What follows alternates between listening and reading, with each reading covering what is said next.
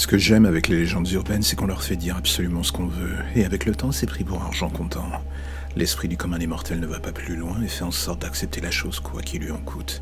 Dans mon cas, on me prend pour une petite chose fragile, le petit chaperon rouge, je vous passe les détails. Mais si je vous disais dans le creux de l'oreille la véritable nature de mon histoire, votre esprit se mettrait à vaciller sur ses fondations. Vous savez que l'histoire est écrite par les vainqueurs. Dans mon cas, ce serait plutôt par les agresseurs. Ces cavaliers qui arrivent dans la taverne.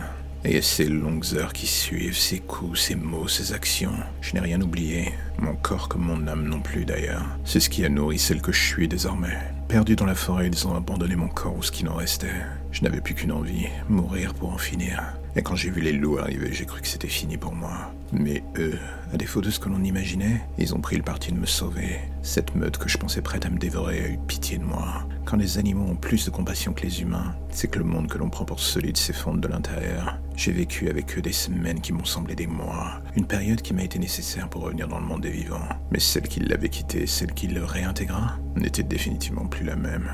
L'histoire que les gens avaient entendue sur moi me faisait passer pour une folle, une victime presque consentante. La catin du village. Ils n'avaient pas la moindre idée de ce qui les attendait à l'orée du bois. Les loups étaient devenus ma famille, et cette fois-ci nous dévorions ensemble nos proies. Une meute où j'avais réussi enfin à me faire ma place. Une nouvelle vie, une renaissance permettant enfin à la partie la plus animale de ma personne de s'extérioriser comme elle avait toujours voulu, d'exister enfin, et de se venger surtout. L'homme est un loup pour l'homme, comme disait la phrase. Mais au vu de ma propre histoire, j'aurais tendance à dire que c'est absolument faux. L'homme est une plaie pour l'humanité. Le loup, lui, donne sa chance quand plus personne ne vient vers vous. Et c'est ainsi que j'ai écrit ma propre légende. Un cadavre après l'autre. La vengeance est un art que l'on perfectionne sur la durée. On planifie et lorsque l'on passe enfin à l'action, il n'y a rien de plus satisfaisant que de voir la peur s'élire dans les yeux de ceux qui jusque-là étaient vos bourreaux. Le petit chaperon rouge qui en fait est bien aussi dans son cas, le grand méchant loup de l'histoire. Le rouge de mon manteau s'entretient dans le sang de mes victimes.